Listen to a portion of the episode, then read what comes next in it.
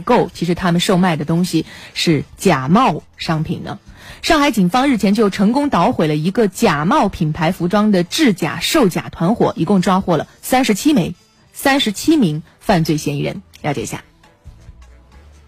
二零一八年十二月，某服装品牌负责人向上海警方报案称，电商平台出现大量打着正品代购名号、假冒该公司注册商标的商品。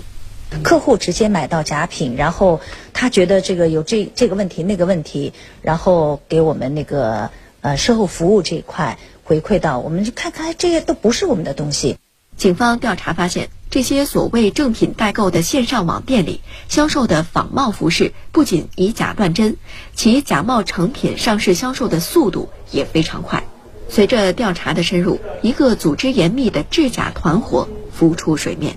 一个呢是这个提供光板衣服的，那么还有一批呢，就是我们广州这里这个查获的，就是大量就制作假冒注册商标标识的这这这些人信某，购进光板衣服之后，购买那个商标标识之后，把它这个缝上去结合起来，当做这个正品的低俗服饰对外销售的。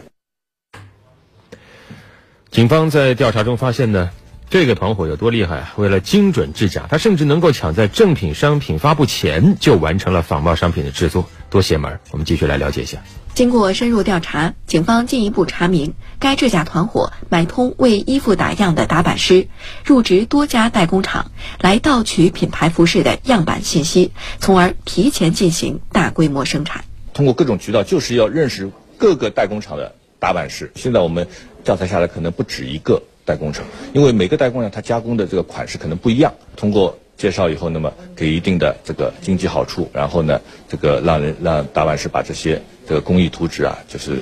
这个这个发给他。经过缜密侦查，今年四月十七号，警方在广东、湖南、江苏、浙江、安徽等五省十二地同步开展收网行动，共抓获犯罪嫌疑人三十七人，捣毁制假窝点十个，查封地下制假工厂三家。缴获假冒品牌服饰三点八万件，查获大量一线品牌商标五十余万件。目前，三十七名犯罪嫌疑人已被依法采取强制措施，分别涉嫌销售假冒注册商标的商品罪和非法制造注册商标标识罪两项罪名。警方提示：选购商品时要提高辨识能力，要从正规渠道购买。